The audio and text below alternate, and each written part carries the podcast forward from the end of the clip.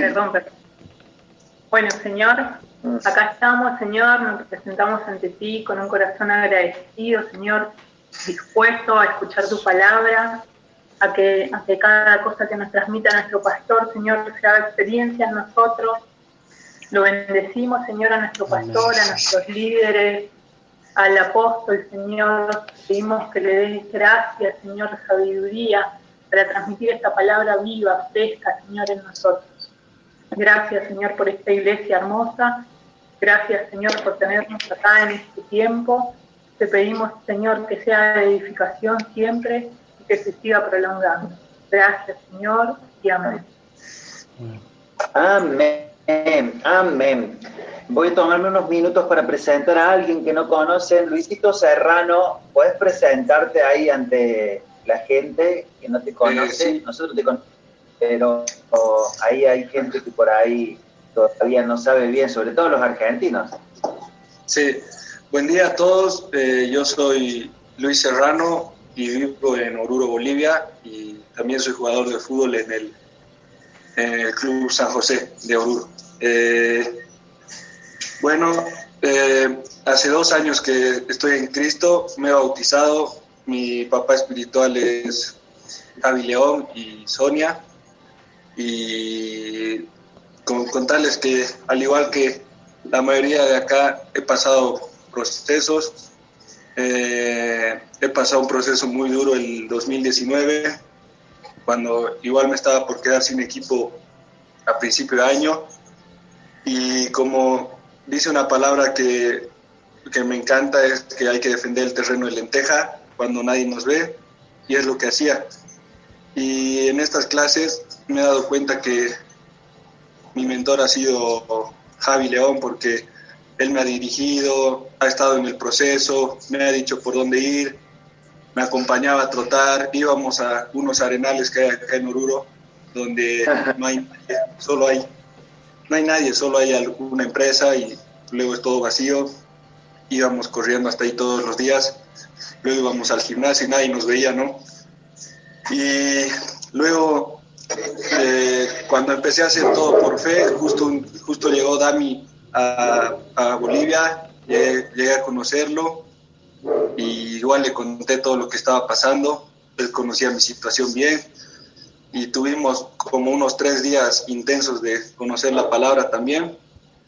Y después de eso se fueron dando las cosas, volvieron a llamar de San José, empecé a ser tomado en cuenta, empecé a ir citado en un plantel de 44 jugadores, prácticamente imposible para un joven aquí en Bolivia ir casi citado, pero para Dios no hay cosas imposibles. Yo empecé a trabajar, a ponerme serio, a defender el terreno de lenteja, empecé a madurar más y eh, logré jugar ya varios partidos, hasta debuté en la Copa Libertadores este año y me siento muy agradecido con Dios por haberme puesto en mi vida a, a Javi como padre espiritual porque todos los días, ¿no? Me, todos los días me habla, todos los días me mensajea en ese momento yo no quería saber nada, nada de, nada de Dios, nada de fútbol, nada de, nada. Y él vino, agarró su maleta y vino hasta Oruro por ayudarme. Y esas son cosas que realmente hacen un, papá espiritual. Y también a estos días que estamos avanzando, me llegó eso de que tu papá espiritual no puede ser tu amigo porque yo aprendí que la familiaridad quita la emoción. Él más bien es una autoridad impuesta por Dios y tenemos que verla así. Y, y al ser una autoridad tenemos que respetarla y hacerle caso en todo lo que nos dirige, porque él ya ha pasado por esto, él ya está años metido en esto y él, él está direccionando mi vida, ¿no? Y yo estoy muy agradecido porque yo tenía muchos problemas porque honestamente eh, era muy inestable emocionalmente, eh, rápidamente agarraba la calle, rápidamente todo, ¿no? Y ahora ya sé, tengo como una voz interna que me dice que está mal, que está bien. Eh, puedo hacer algo en mi casa, todos los días paso proceso y sé que está mal y ese momento mismo me corrijo. Y eso, eso fui aprendiendo y me gustó que tenemos que ser Moisés para pasar por el desierto, pero tenemos que tener el carácter de Josué para conquistar la tierra prometida. Eso me quedó esta semana y con eso me despido de todos y un abrazo para todos. Oh, qué hermoso, Luis. Se me pone la piel de gallina escucharte, escuchar así lo que sale de tu espíritu y entender esto, Luis, ¿no? Que estamos, hace, hace unos días, le doy lugar que salude Lore, que, ah, eh, hace unos días o unos meses eh, Dios puso una fuerte impresión en mi espíritu de que estamos en una generación carente de padres, es decir, eh, nuestros padres que amamos terrenales nos han amado y nos han enseñado y nos han dado lo que ellos podían darnos, pero al, haber una carencia de, la palabra, muchas veces no, no, no nos han discipulado y, hay áreas que han sido como descubiertas, que no han sido llenadas. Entonces de repente cuando Dios pone una persona asignada para formarte, eh, termina siendo eh, trascendental en tu vida. Y bueno, por ahí podemos decir esto es mi padre espiritual o es mi mentor o es mi pastor. El título no define en sí eh, la cantidad incorporaciones que le ha hecho a, la vida de tu espíritu. Entonces, qué, hermoso sentir que Dios nos ama a través de las personas que ha enviado para formarnos a lo largo del... Es decir, no, no, no, no siendo estructurados en, el título, pero como dice Luis, Dios mandó una persona, eh, me fue a buscar hasta donde yo estaba y me habló y me enseñó a entrenar y, me disciplinó y me entrenó en el espíritu, pero también me seguramente me ayudó a mejorar la alimentación y la disciplina sobre el entrenamiento. Es decir, en la ausencia de un padre que te haya enseñado eso, viene Dios y te manda una persona que te, que te, eleva a un nivel que nunca podrías haber llegado si esa persona no, no hubiese estado, termina siendo eh, un regalo de Dios, como así lo dice Efesios capítulo 4 cuando habla del ministerio quíntuple.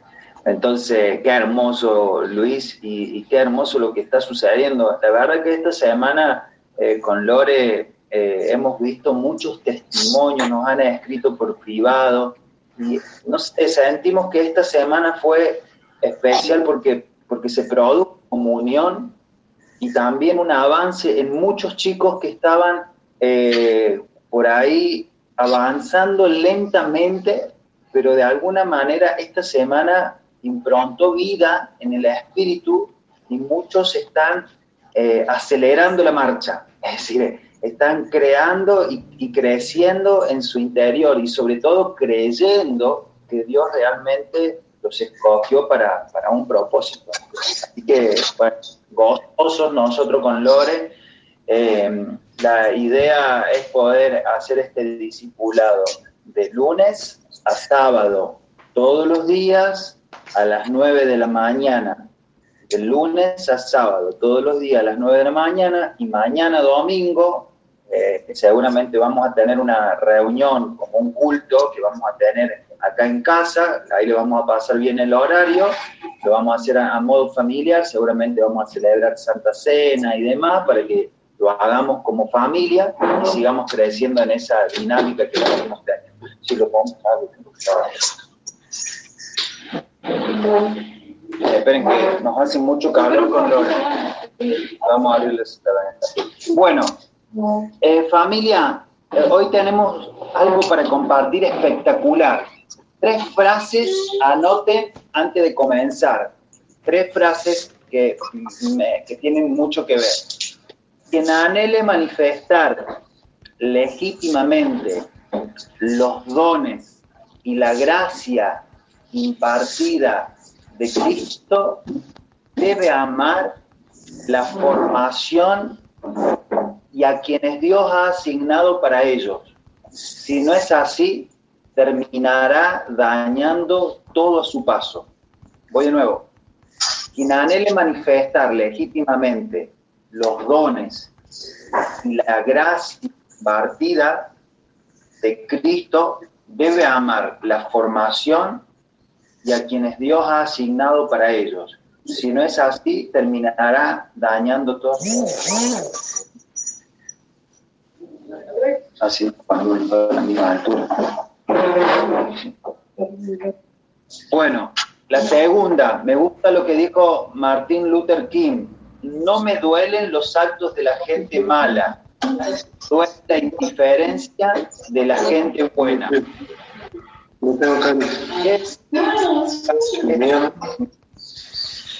compartiendo.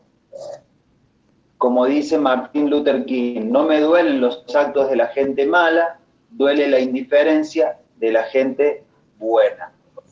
Y la tercera frase, me encantó,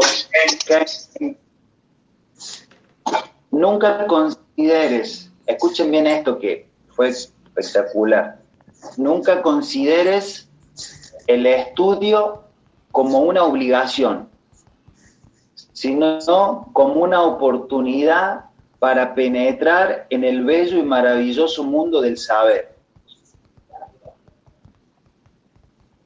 Entonces yo veía que, que, si hacemos un, paralelismo con lo que dijo Einstein, nadie nos obligó a nosotros en este caso a, estar reunidos todos los días a las 9 de la mañana, pero estamos explorando un mundo y este mundo al cual estamos ingresando nos eh, anima a ser edificados.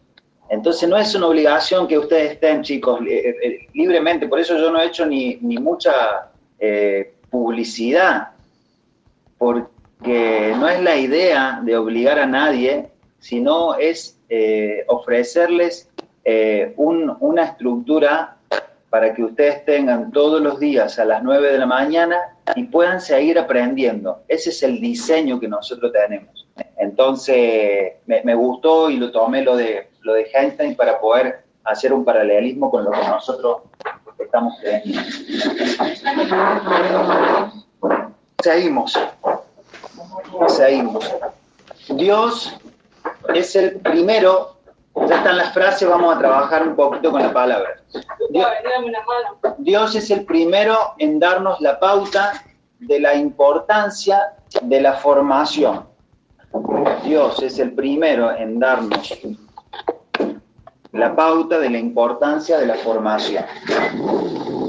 Estamos hablando de formación, entonces la importancia... Me falta acá Martín y, Lucas. Eh, Dios es el primero en darnos la pauta de la importancia de la formación. Antes de ceder responsabilidades o darnos alguna situación que nosotros tengamos que resolver. Entonces, vamos a trabajar un poquito sobre Génesis, porque dice que antes de soplar su esencia, su imagen, Dios tenía que tener eh, algo sólido en que depositar parte de él. El cuerpo, pero él necesitaba, antes de que eso sucediera, eh, que hubiese algo, una estructura donde depositar la vida de él. Entonces, siempre tiene que haber una coherencia entre lo que se puede lograr y tener la base o la plataforma para lograrlo. ¿De qué estoy hablando? Por ejemplo, nosotros creamos una plataforma, ¿no es cierto?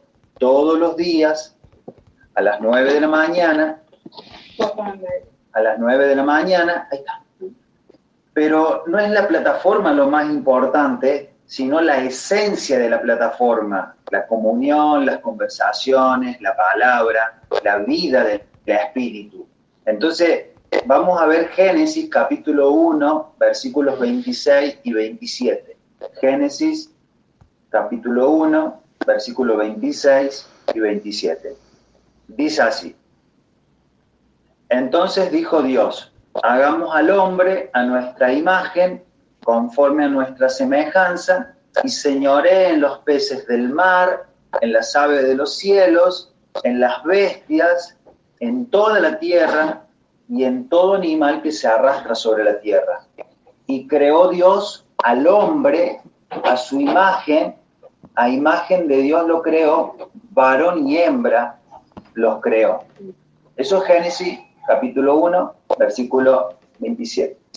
Pero Génesis capítulo 2, versículos 7 y 8 dice así, entonces Jehová Dios formó al hombre del polvo de la tierra y sopló en su nariz aliento de vida y fue el hombre un ser viviente.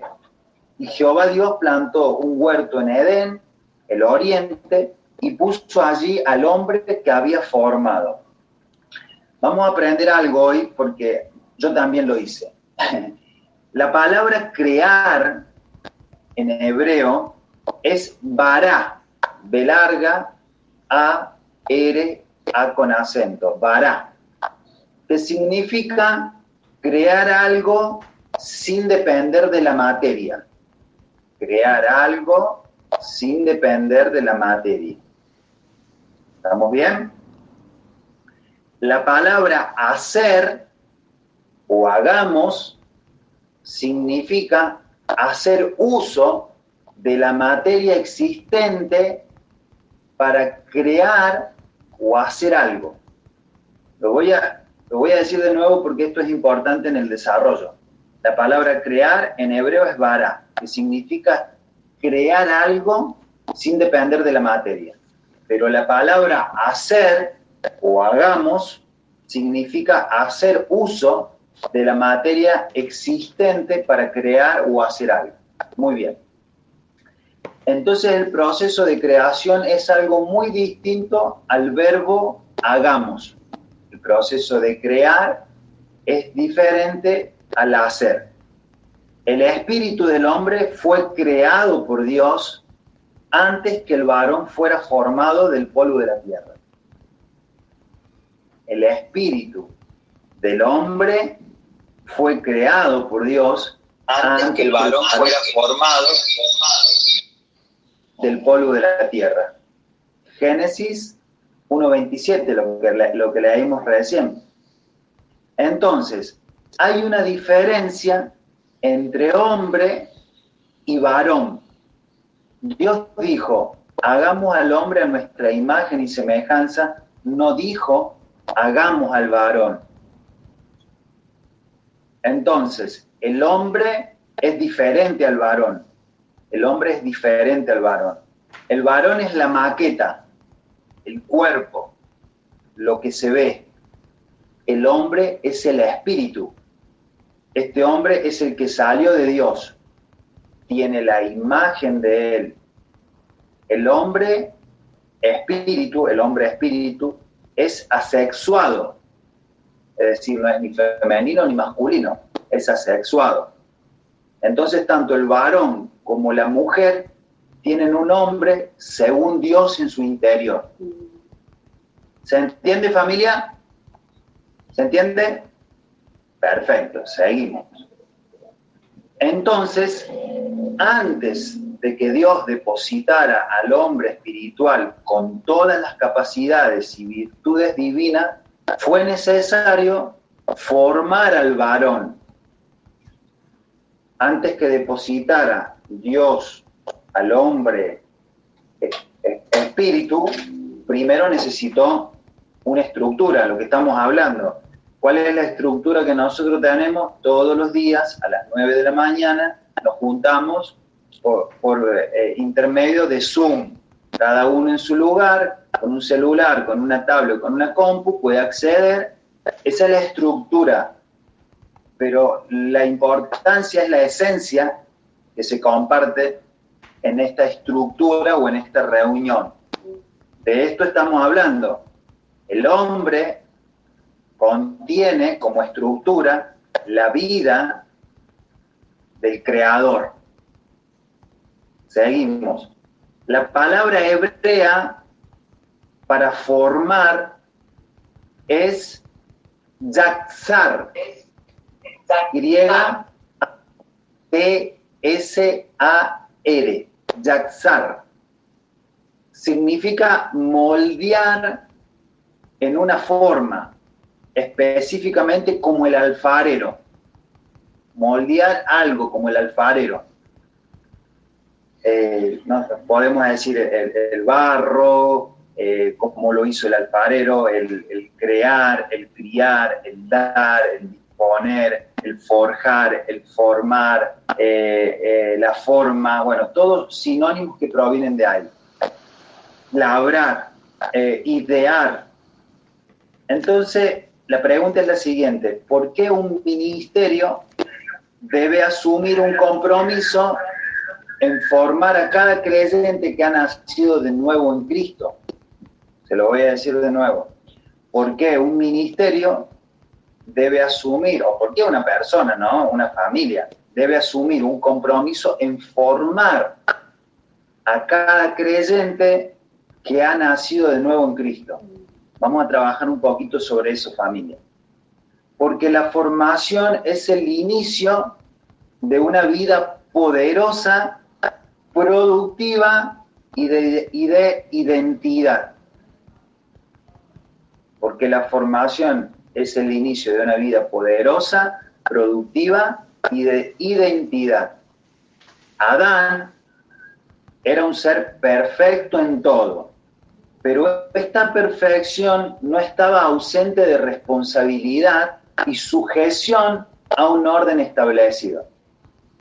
Dios le dijo, de este árbol no comerás. Y era, Adán, había dispuesto el espíritu hombre, o en este caso, como decía el apóstol, el shai, era, ¿no?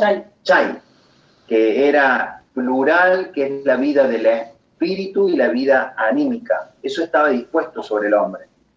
Entonces, ¿cuál era la responsabilidad de Adán? Era mantenerse obedeciendo al mandato de Dios. Esto le permitiría disfrutar de todo lo que Dios había creado para él. Solamente tenía que obedecer. Entonces, acá estamos haciendo como un, tiempo de enseñanza para los nuevos, reafirmar a los más viejitos, conectar en el espíritu con los que no lo sabían. Lo único que tenía que hacer Adán era obedecer. Sin embargo, él decidió romper los límites perjudicando no tan solo su vida al desobedecer, sino a todos aquellos que fueron engendrados a través de él, es decir, nosotros. todos aquellos que venimos de Adán fuimos perjudicados, en este caso, por su desobediencia. Desde ese momento que Adán desobedeció, todo ser humano que nace viene contaminado. Viene contaminado en su esencia, en su genética, deformados totalmente de la forma que Dios había diseñado las cosas. Por eso yo me, gozo con Lore de verlos a ustedes siendo discipulados porque acá no podemos echarle la culpa a alguien de que nosotros tomábamos malas decisiones o de que anduvimos en la noche o en la joda o en el alcohol o con mujeres o con hombres, porque en realidad venimos con una genética dañada. ¿Y cuál es el trabajo que nosotros estamos haciendo? Es recobrar el sacerdocio real de todos los creyentes, volver a formar entonces no podemos hacer esto sin amor, porque realmente eh, acá estábamos esclavos del pecado.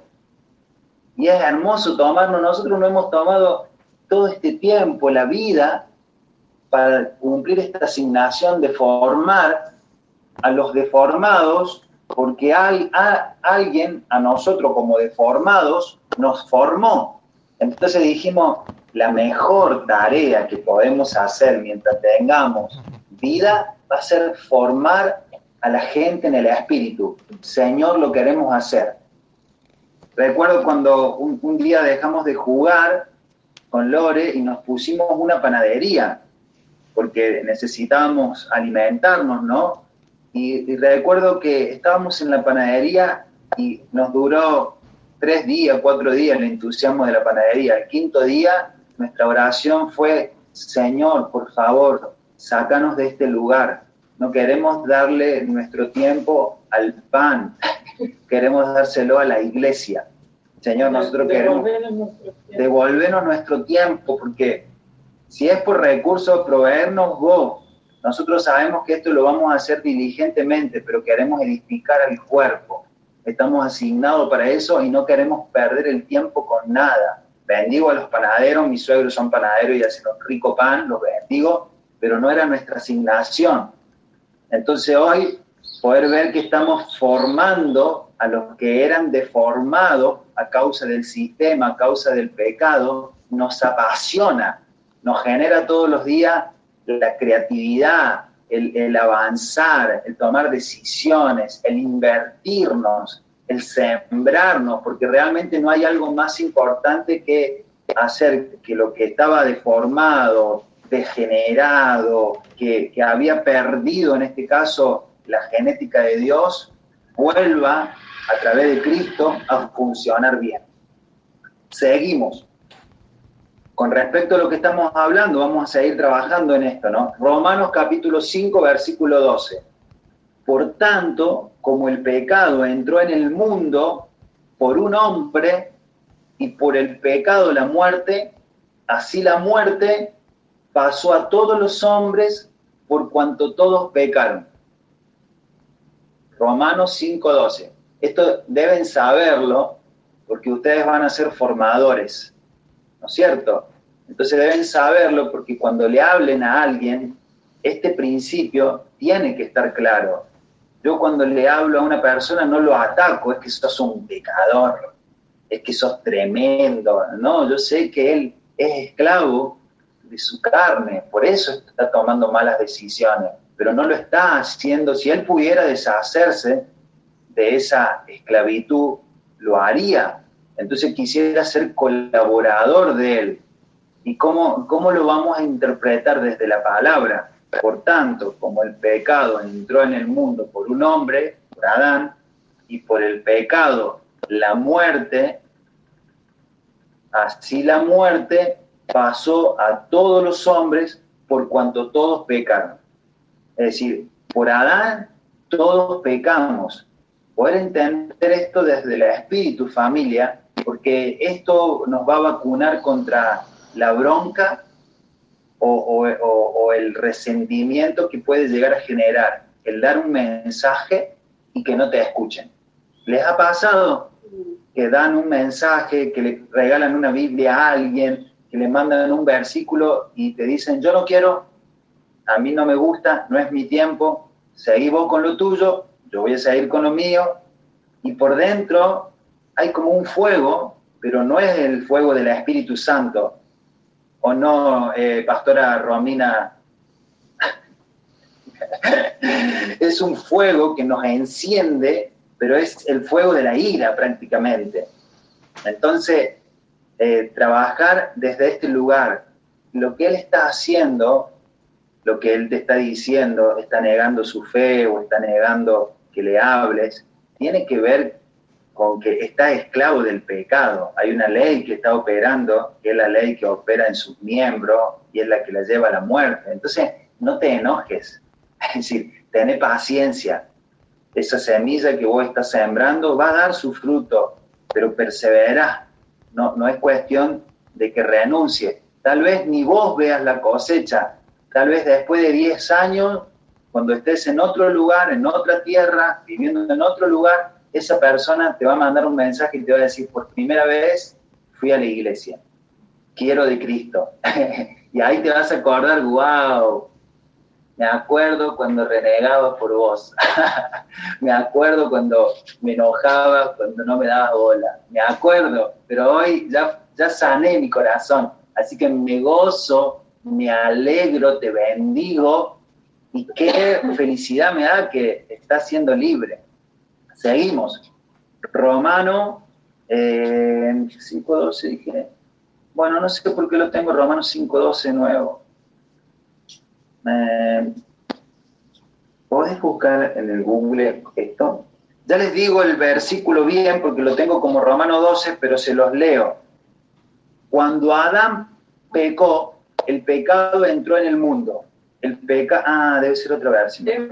¿Es la misma? Ah, está No sé, la tenía de dos formas. Bueno, la NTV dice, cuando Adán pecó, el pecado entró en el mundo. El pecado de Adán introdujo la muerte, de modo que la muerte se extendió a todos porque todos pecaron. Génesis capítulo 6, versículo 5. Génesis capítulo 6, versículo 5. Y vio Jehová que la maldad de los hombres era mucha en la tierra y que todo designio de los pensamientos del corazón de ellos era de continuo solamente el mal. ¡Wow! que no estamos lejos de esto, de esto que estaba diciendo Génesis en este tiempo, ¿no? De que había una generación que estaba pensando mal todo el tiempo. En estos días estamos viendo eso. Entonces, ¿qué pasa? Nuestro ministerio, el que Dios nos ha dado, cree, cree en la reforma. Me gustó Machaquita ayer la familia Machaca cuando dijo, Javi siempre me dice que deje de echar moco. Ese es un, es un término cordobés, ¿no? Eh, espectacular. Eh, me encantó eso porque él dijo, me, me, forma todos los días, no, no le gusta que yo me vuelva a equivocar, él quiere que yo tome buenas decisiones. Por eso me pregunta, me forma, cree en mí, entonces el ministerio nuestro es para formar lo que está deformado. Y uno puede decir, otra vez, como dijo Machaca, me eché un moco, otra vez. Pero en realidad el formador viene para que prácticamente como un pañuelo sería Machaca, para, para limpiarte la nariz, en este caso. Ese, ese es el ministerio que nos tocó, así que lo tenemos que hacer y con alegría. La imagen... Cuando cuando me tocó vivir en Bolivia, eh, entonces estaba trabaja, eh, estuve trabajando un tiempo en Herbalife y, y, la, y a mí me mentoreaba un equipo presidente. Y yo le digo, pasa que yo he hecho moco cada rato. y la, la Yolanda, se, no me acuerdo el apellido, Yolanda me mira y me dice, ¿qué estás queriendo decir con eso? me dice, mejor no lo uses como, una frase eh, cotidiana acá en Bolivia, dice, porque suena mal. ah, le digo, en Córdoba echar moco es algo que, lo hacemos bastante seguido. Seguimos. Em, entonces la imagen de Dios fue totalmente distornada, distornada, distorsionada, perdón, por la naturaleza pecaminosa. Entonces, cada persona que nacía en la sociedad era un incremento distorsionado de la imagen del creador. Esto se fue reproduciendo, se fue multiplicando. Entonces yo digo, me acuerdo eh, cuando acepté a Cristo, digo, ¿por qué me vuelvo a equivocar de nuevo? ¿Por qué vuelvo a hacer cosas que me avergüenzan delante de Dios, delante de mi familia? ¿Por qué? No, no entiendo de dónde viene este deseo carnal de hacer las cosas mal y, no encontrar un gozo, solamente es un pequeño disfrute en la carne, pero después es un vacío enorme en mi corazón. ¿De dónde sale esto? Poco a poco, cuando fui estudiando, leyendo, me, fueron formando, entendía de que el pecado habitaba en mí y tiene una tendencia continua hacia hacer las cosas mal. Entonces, eh, la tierra en ese momento dice que estaba llena de maldad, de desobediencia, de violencia, de avaricia, de codicia, de muerte, de deshonra, todos los eh, calificativos acerca de lo que es la, parte contraria al diseño correcto de Dios. Romanos capítulo 5, versículo 15 al 19, podemos ver la solución provista por Dios. Romanos 5, versículo, versículo 15 al 19. Pero el don no fue, escuchen bien y presten atención acá. Hola Omar, bienvenido Omar al discipulado. Qué lindo, me, qué, qué gusto me da verte. Qué lindo, me, qué lindo es verlo a Ezequiel dándole de, de, de, beber a, la mamadera a su bebé. Me encanta. Ahí ya está escuchando en su, en su espíritu el bebé. Romanos 5, 15 19. Escuchen bien esto, porque acá eh, está la solución que ustedes van a tener que decodificar bien. Pero el don no fue como la transgresión, porque si por la transgresión de aquel uno, Adán, murieron los muchos, abundaron mucho más para los muchos la gracia y el don de Dios por la gracia de un hombre, Jesucristo. Y con el don no sucede como en el caso de aquel uno que pecó, que es Adán, porque ciertamente el juicio vino a causa de un solo pecador, de un solo pecado para condenación, pero el don vino a causa de muchas transgresiones para justificación. Pues si por la transgresión de uno solo reinó la muerte, mucho más reinarán en vida por uno solo, Jesucristo, los que reciben la abundancia de la gracia y del don de la justicia. Así que, como por la transgresión de uno vino la condenación a todos los hombres, de la misma manera, por la justificación de uno, vino a todos los hombres la justificación de vida.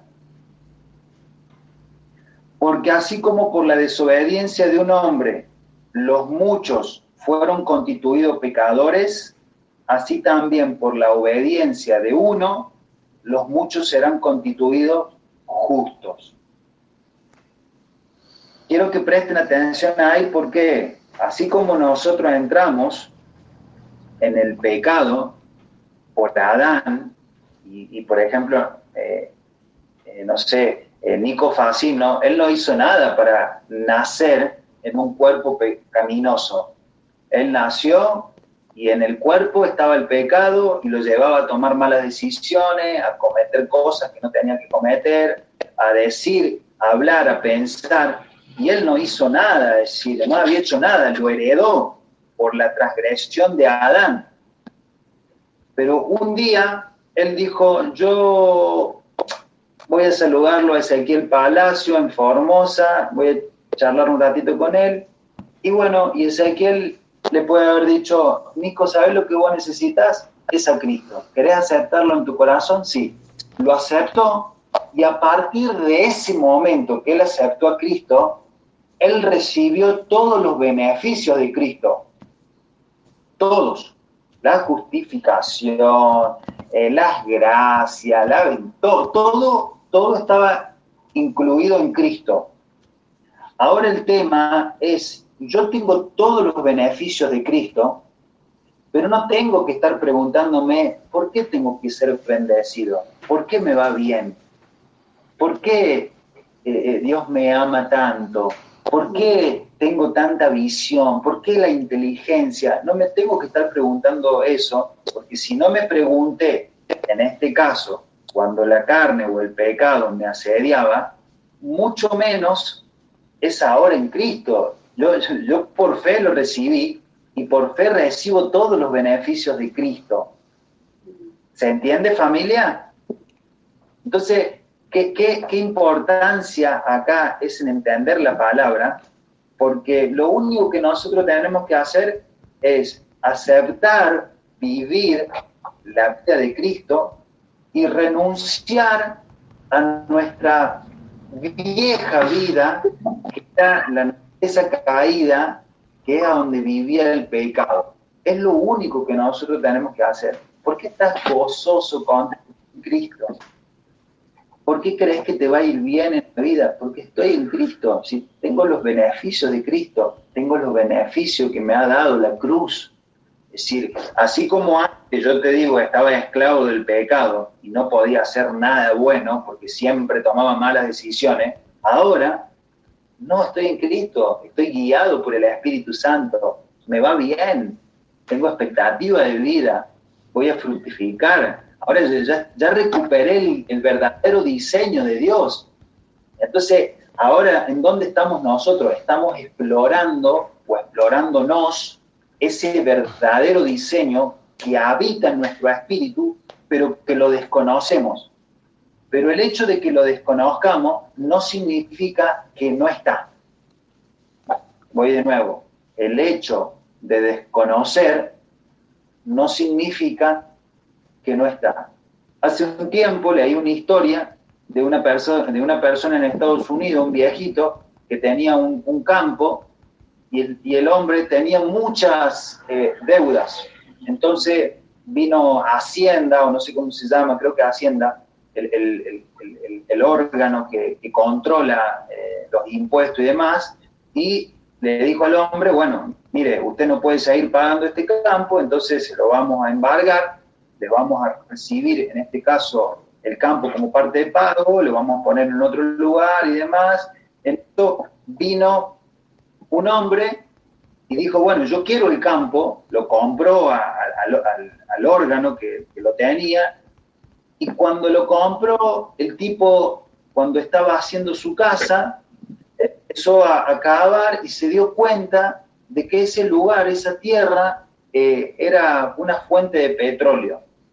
Entonces el tipo había comprado un terreno y lo único que hizo por hacer un agujero en la tierra, se dio cuenta de que ese terreno salía petróleo, se hizo millonario y dice, el tipo lo único que hizo fue compró y disfrutó los beneficios de la tierra. Y el otro hombre que, que desconocía que en su tierra había petróleo, tuvo que irse a vivir a otro lugar. Esto muchas veces nos pasa a nosotros. Wow, yo reconocí que estoy en Cristo y como dice Pablo en Gálatas, eh, yo no consulté enseguida con carne ni sangre, sino que directamente tomé la revelación de Cristo y predico de Cristo. Es decir, no, no, no necesité que alguien me apruebe. Seguimos. La manera de vivir alejados del conocimiento de Cristo es una ofensa para el Creador. Por esto es que estamos determinados en este tiempo en formar hijos discípulos, con una clara identidad de gobierno. Y nosotros, corazón de padre, es decir, lo que nosotros hoy hacemos con alguien, mañana va, va a quedar como una herencia de formación en su espíritu en alguien es picando. Y ese, ese, esa misma esencia es la que esa, esa persona va a llevar por el resto de su vida. Entonces, claro, cuesta, sí cuesta, pero el precio que estamos pagando en este tiempo es un precio que realmente vale la pena pagar. No importa que a veces te tengas que ensuciar, no importa que a veces tengas que eh, volver a empezar, no importa, porque vos sabes que la herencia, lo que está por venir, es demasiado rico como para perder por un par de luchas que uno tiene en un par de años. Los padres biológicos y espirituales necesitamos ser usados como alfareros. Los padres biológicos y espirituales necesitamos ser utilizados como alfareros. Jeremías capítulo 18, versículo 2 al 6. Jeremías versículo capítulo 18, versículo 2 al 6. Dice así, levántate y vete a casa del alfarero y allí te haré oír mis palabras. Y descendí a casa del alfarero y he aquí que él trabajaba sobre la rueda y la vasija de barro que él hacía se echó a perder en su mano y volvió y la hizo otra vasija, según le pareció mejor hacerla. Entonces vino a, a mí palabra de Jehová diciendo, ¿no podré yo hacer de vosotros como este alfarero, oh casa de Israel? Dice Jehová, he aquí que como el barro en la mano del alfarero, así soy vosotros en mi mano, oh casa de Israel. Entonces un alfarero le va dando forma, en este caso al barro, hasta hacer de él lo que diseñó en su mente. El, tema es que muchas veces ustedes han visto algún alfarero o después pongan a, a, ver ahí en YouTube cómo es el proceso, muchas veces lo que están haciendo se cae, se rompe, se resquebraja y ellos dicen que comienzan a hacerlo de nuevo.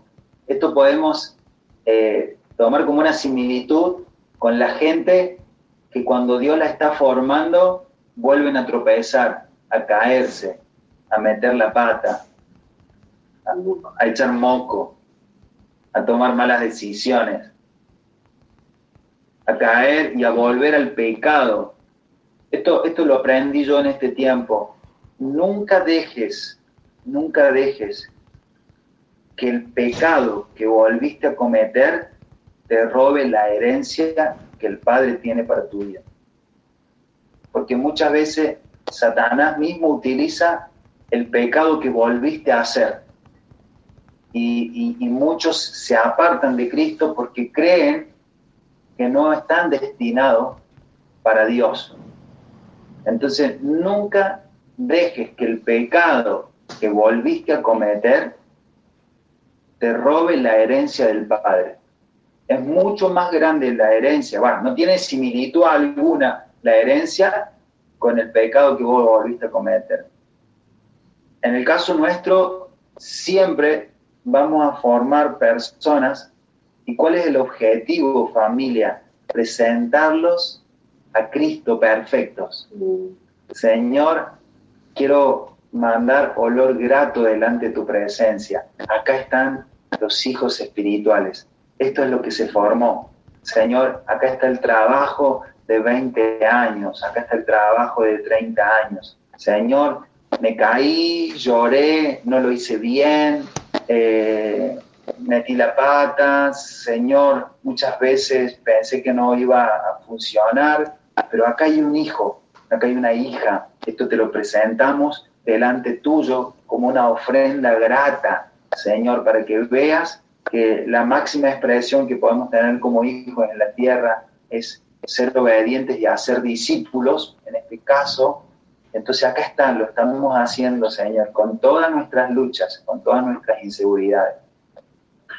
Entonces, entender esto, familia, que la formación es necesaria y que muchos se quedan en el camino por no dejarse formar. Y una de las cosas que nosotros vamos a tener que lidiar es matar en la vida la desobediencia en los hijos. Vamos a tener que matar esa área porque es una área totalmente contraria al área que Dios nos ha enseñado. La desobediencia no es tan solo una reacción negativa a la instrucción dada. La desobediencia, la desobediencia es una naturaleza operando en la vida del ser humano, influenciada y gobernada por el príncipe de la potestad del aire, que es Satanás. Voy, voy a decirle de nuevo porque esto es muy importante. La naturaleza, en este caso la desobediencia, perdón, es una naturaleza operando en la vida del ser humano. Es la naturaleza del pecado. Por eso a veces a la gente nosotros le decimos, no te permito que seas desobediente, Y cuando, le, y cuando decimos no te permito, no es desde la religión, no te permito, porque lo que quiero decirte es que tengo que matar ese espíritu que está operando en vos. Y no es que, eh, bueno, podés eh, equivocarte varias veces más en esta área, no. En la desobediencia no te permito que sigas caminando bajo esa línea, porque ese espíritu hay que matarlo, no hay que domarlo. Es como, esto siempre lo, enseñamos de esta forma. Si viniera una persona que tiene problema con la droga, ¿no es cierto?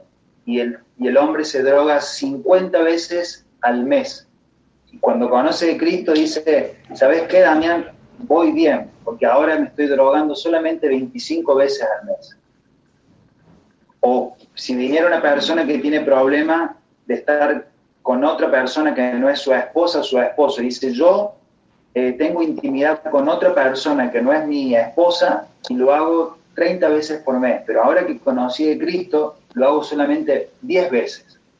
Yo le voy a decir, no, el problema tuyo no es que hay que mejorar el género adámico, el problema tuyo es que hay que matar al género adámico, porque el tema tuyo es un tema de corazón.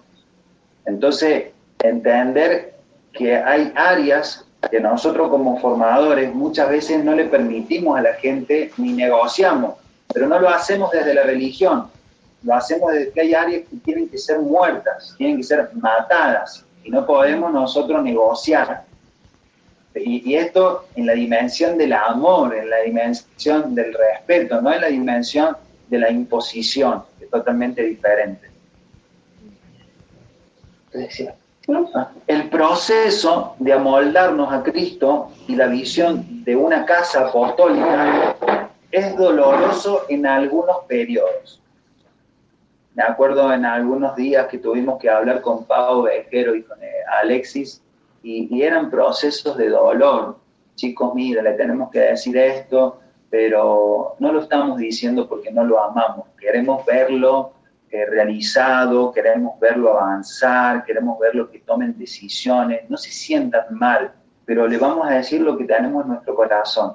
Y Pau ya le dice, bueno, Dami, bueno, Lore, estamos siendo obedientes, solamente formarnos. Qué bueno poder recibir esa recepción en su corazón de alguien que vos no le estás diciendo algo malo para matar eh, su, su, visión celestial, sino que justamente es para formar esa visión celestial. Entonces, qué importante es formar, enseñar y que haya hijos que sean receptivos a la, a la palabra que uno les va dando. Recuerden que la palabra formar significa amoldar, moldear. Entonces Cristo es nuestro molde. Entonces, todo lo que nosotros debemos morir es a un molde incorrecto. Y debemos perdernos, es como, como cuando tenemos un molde, en este caso, y nosotros hacemos algo líquido, y eso líquido después, cuando se seca, cuando pasa frío, queda eh, conforme al molde al que vos pusiste el líquido. Podemos hablar eh, de que si estamos haciendo un, un bizcochuelo y tenés eh, ahí la leche, la harina y demás, y lo pones en un molde, al principio lo que vos armaste no se veía con claridad, pero cuando lo pusiste al molde y se cocinó, lo que salió de ahí es algo conforme al molde. Entonces, qué importante en este caso es poder entender de que somos moldeados a la imagen de Cristo. Seguimos. Eh, conforme a esto que estamos hablando acerca de, la desobediencia, entender de que hay cosas que tienen que morir en nosotros, familia. La desobediencia, la altivez, la soberbia, la falta de sujeción, la irreverencia, la fornicación, el adulterio, la sensualidad, eso debe perderse completamente, como que son áreas que, no, no, la vamos a mejorar, no quiero que seas menos fornicario, quiero que mueras a esa área, no quiero que seas eh, un hombre menos altivo. No, creo, no quiero que sea un poco agrandado. No, no, hay que morir de esta situación. ¿Se, entiende familia? Es como lo que habla Jesús. Si el grano de trigo no cae en tierra y muere, no puede dar frutos. No habla de que la, la semilla tiene que mejorar. El proceso de muerte cuando va a la tierra deja de ser semilla para convertirse en una planta. Amén. Eh, seguimos. Miren lo que dice Hebreos capítulo 5, versículos 7 al 9 con respecto a la obediencia. Porque no nos olvidemos de que Jesús de Nazaret, por fuera era Jesús, pero por dentro era el Cristo, el Salvador. Y él necesitó de unos padres, en este caso, para formar a, a, Jesús de Nazaret. Hebreos capítulo 5, 7 al 9 dice, mientras Cristo estuvo viviendo aquí en el mundo, con voz fuerte y muchas lágrimas, oró y suplicó a Dios que tenía poder para librarlo de la muerte y por su obediencia Dios lo escuchó. Así que Cristo, a pesar de ser hijo, sufriendo, aprendió lo que es la obediencia y al perfeccionarse de esa manera, llegó a ser fuente de salvación eterna para todos los que lo obedecen. Me, quedo con esta situación. Cristo, sufriendo, aprendió lo que es la obediencia. Esto no saben cómo ministró mi corazón. Porque qué, qué hermoso es poder entender que la obediencia se aprende. Yo a veces entendía que, que, uy, me volví a equivocar, la verdad que no, no entro en este diseño. Calculo que no debo ser para esto porque vuelvo a tomar una mala decisión y, y vuelvo a despertarme un día sabiendo que la noche anterior me fui a dormir con un dolor en mi corazón porque me volví a equivocar Así que tal vez yo no sea. Y cuando yo leí esto, me recordó que la obediencia se aprende. Si Cristo, siendo Cristo, la aprendió, ¿cuánto más nosotros? ¡Wow! Esto no saben cómo ministró mi espíritu. Porque desde el momento de, que Cristo tenía un objetivo. Dice que Él era la fuente de salvación eterna para todos los que los que lo obedecen. Y si nosotros tenemos objetivos propuestos por Dios, qué importante es entender, aprender la obediencia. Estos van a ser, estos van a ser años en donde Dios ministre sobre tu corazón la obediencia, porque lo que Dios está haciendo es que Dios te va a poner como un formador, como una formadora y si Dios quiere delegarte a algo de su iglesia, lo primero que tiene que eliminar es la desobediencia. Si pudiéramos hablarlo desde lo espiritual, Satanás fue destituido de la gloria de Dios porque él quiso ser como Dios. Y dice que fue echado a la tierra y juntamente con él cayeron un tercio de los ángeles. Adán y Eva fueron destituidos de la gloria de Dios porque desobedecieron al mandato de Dios que no podían comer de ese clase de árbol. Es decir, cada vez que un hombre y una mujer desobedece, atenta contra Dios. Escuchen bien esto. Cada vez que un hombre y una mujer desobedece, atenta contra Dios. Pero hay una gran diferencia cuando nosotros pecamos. Cuando pecamos no lo hacemos en la carne contra Dios, sino lo hacemos por este género adámico que nosotros tenemos y que nos lleva a tomar decisiones en contra hasta de nosotros mismos. Pero ¿qué es lo que no se negocia? No se negocia la, la desobediencia a Dios. Voy a hacer un ejemplo un ejemplo, una persona que desobedece a Dios, eh, a Dios no le agrada, pero una persona que se droga, él tiene un problema en su carne.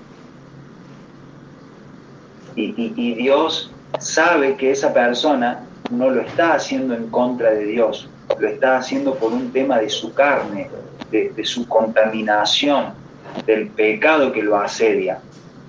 Entonces, un tema es desde la carne y otro tema es espiritual. Lo que nosotros tenemos que matar en nosotros es cualquier espíritu de desobediencia que se levante en contra de Dios. Vamos a seguir siendo tratados en la carne, porque la carne es pecaminosa. Seguramente este tema tiene mucho por hablar y algunos pueden llegar a tener alguna duda, pero quiero decirle esto, eh, lo que tenemos que enseñar es que nunca tenemos que ir en contra de Dios. Pero que tal vez en este tiempo la carne nos haga hacer pecado, pero este pecado no lo estamos haciendo en contra de Dios, sino en contra de nosotros mismos. Sigo. Cuando nuestro espíritu es vivificado, resucitado por causa del nuevo nacimiento, Cristo viene a ser nuestro espíritu y quedamos unidos a Él. Allí está la perfección, allí está la obediencia. En, el, en, lo externo, en lo externo está la carne, pero en el espíritu está la obediencia. Entonces, la parte interior tiene que decirle a la parte exterior que obedezca. es decir, y cuando hablamos de obedecer, es a la palabra. Yo, yo, no le estoy diciendo a las órdenes del hombre, no a la palabra, que es lo que más nos cuesta a nosotros, obedecer a la palabra. Entonces, tu espíritu se recrea con la palabra, le gusta, le, le, le, llama mucho la atención, pero tu carne todo el tiempo le dice que no. Por eso Jesús necesitó de, un, de una María y de un José para que en la carne entendieran disciplina, entendiera horario, entendiera eh, las la formas de un papá y una mamá. Pero Jesús era, era el Salvador y en el Espíritu él sabía, él tenía el ADN de lo que tenía que hacer lo que necesitaba en ese caso era aprender a ser obediente desde la carne, que era lo que justamente Dios hizo con, con, María y José. Entonces la ira de Dios siempre se manifiesta en la desobediencia. Y como formadores nosotros hemos tenido cada caso de gente que ha desobedecido y nosotros con, con mucho amor diciéndole, esto no lo podemos negociar sí vamos a edificarte, sí vamos a trabajar, pero la desobediencia a Dios es algo que te va a excluir del cumplimiento del propósito y por amor a que Dios no te excluya, te estamos diciendo esto. Efesios capítulo 5, versículo 1 al 6. Efesios capítulo 5, versículo 1 al 6. Por lo tanto, dice, Imiten a Dios en todo lo que hagan porque ustedes son sus hijos queridos. Vivan una vida llena de amor, siguiendo el ejemplo de Cristo. Él nos amó y se ofreció a sí mismo como sacrificio por nosotros como aroma agradable a Dios. Que no haya ninguna inmoralidad sexual, impureza ni avaricia entre ustedes Tales pecados no tienen lugar en el pueblo de Dios. Los cuentos obscenos, las conversaciones necias y los chistes groseros no son para ustedes. En cambio, que haya una actitud de agradecimiento a Dios. Pueden estar seguros de que ninguna persona inmoral, impura o, o avara heredará el reino de Cristo y de Dios, pues el avaro es un idólatra que adora las cosas de este mundo, no se dejen engañar por los que tratan de justificar esos pecados, porque el enojo de Dios caerá sobre todos los que lo desobedecen. Entonces, eh, por ahí para nuestra cultura, eh, en este caso occidental, desobedecer es como un acto inocente. ¡Wow! no me di cuenta. Pero para Dios y en la dinámica del reino, el obedecer es una cuestión seria, es una cuestión de Dios, es una cuestión de reino. Eh, no, les, comparto esto porque es importante entender de que tal vez antes no le prestábamos tanta atención a la desobediencia que a la palabra, pero en este tiempo Dios nos empuja a ser obedientes y esto nos pega, nos cachetea, sí, seguramente que nos pone en un lugar como la espada, penetra y divide el alma del espíritu, pero es la palabra y nosotros no podemos esquivar lo que dice la palabra. Primera de Samuel, ya voy terminando, 15-23 dice, Primera de Samuel 15-23, la rebelión es tan pecaminosa como la hechicería y la terquedad tan mala como rendir culto a ídolos. Así que, por cuanto has rechazado el mandato del Señor, Él te ha rechazado como rey. Estoy leyendo de la nueva, una, una versión diferente, ¿no? La rebelión es tan pecaminosa como la hechicería. Y la terquedad, la rebelión, la desobediencia, ¿no? Y la terquedad tan mala como rendir culto a ídolos. Así que por cuanto has rechazado el mandato del Señor, Él te rechaza como rey. Esto le dijo Samuel a Saúl cuando él había desobedecido. Aunque e, este pasaje es del Antiguo Testamento, ¿no? Nosotros tenemos que sacar las gracias de este pasaje y el aprendizaje. Pero entender de que nosotros no, no tenemos que estar en la desobediencia continua y ser ministrados por Dios y pedirle al, Espíritu Santo en este tiempo que nos traiga la capacidad para obedecer su palabra. Si tuviésemos un mentor, una persona asignada que nos está corrigiendo con amor, entender, porque eh, este es un tema que no quiero entrar mucho ahí, pero eh, la autoridad delegada no significa que sea autoritarismo. no, no, no, no en el nombre de la autoridad uno puede masacrar a la gente pegarle porque la autoridad es de Dios. No, no, estamos nosotros siendo pasados por una espada cuando ministramos esto porque es desde el amor, desde la edificación, no, no, desde, no desde el golpe, no desde el azote. ¿sí? Así que esto lo digo con, con, total temor delante de Dios, Señor, que nosotros podamos edificar bien y, y que si algún día tenemos que direccionar a alguien, que sea con amor, con respeto, con integridad, que sea delante tuyo, ¿no? Que no sea algo vergonzoso, que si alguien nos escuchara, escuchara cómo, cómo guiamos a alguien, se avergonzaría de un pastor o de una pastora porque está hablando mal. No, no, siempre con, con el amor de Dios, ¿no? Y yo le digo que he pasado algunas exhortaciones de parte de Dios porque en mi carne a veces soy medio apurado y medio ansioso para decir las cosas y Dios me ha mandado a, la, a orar para para enseñarme que no se dicen así las cosas, se habla bien, se toma el tiempo adecuado. Cuando vas a hacer una corrección, cuando vas a hacer una enseñanza, se genera una atmósfera de enseñanza, se pregunta a la persona que pasó, de la guía, se utiliza la palabra, entonces todo eso lleva un tiempo. Y yo que soy medio apurado muchas veces para decir las cosas, Dios me ha exhortado y me ha enseñado a que tengo que tomarme el tiempo correcto para decir las cosas y direccionar bien a una persona si es que Dios me está diciendo algo.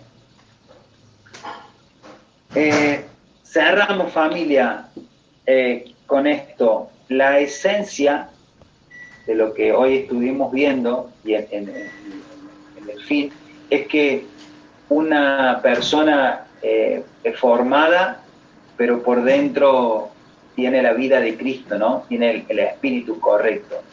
Aprender a, aprender a ser obediente desde el interior para mostrarle al exterior lo que tiene que hacer.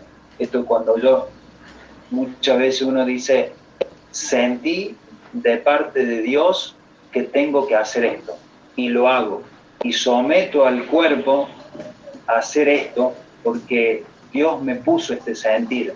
Hay algo interno que es como un fuego que tiene que ver con la presencia del Espíritu Santo, que me lleva a mí a tomar esta decisión. Como formadores, como, como discipuladores, eh, esto solamente lo puede hacer el Espíritu Santo. Nosotros podemos colaborar con la palabra, compartirla, enseñar, enseñarla, pero el que da siempre la convicción es el Espíritu Santo. Él, es el ayudador, es el, que trae el auxilio, Él es el que, el que convence, Él es el que habla. Nosotros solamente podemos compartir la palabra, impartir vida desde Cristo, pero solamente el poder del Espíritu Santo trae la convicción de arrepentimiento y nos lleva muchas veces a nosotros a tomar decisiones que antes no podíamos tomar. Entonces, acá, como siempre decimos, que el conflicto de intereses entre el espíritu y tu carne cada día sea menos, que podamos darle más lugar a la obediencia, al espíritu y cada día menos a las sugerencias de la carne. Este va a ser el trabajo nuestro hasta que el Señor nos llame. determinar que la vida que tenemos en nuestro espíritu eh, tiene una visión, es una visión celestial, nos hace seres totalmente eh, eh, para, ser formados, nos hace poder caminar y salir del individualismo, ser un equipo, trabajar como iglesia, trabajar interdependientes. Entonces, Dios empieza a trabajar desde el interior y nos lleva a una dimensión totalmente de la obediencia. Familia, hasta acá llegamos en el día de hoy. Eh, tomamos algunos puntitos ahí para charlar con algunas familias y voy a tomar algunos para darle la palabra. Eh, sé que a algunos le da vergüenza, pero esto trae mucha edificación a la iglesia, así que voy a pedirle a Matías Caro justamente y a Pato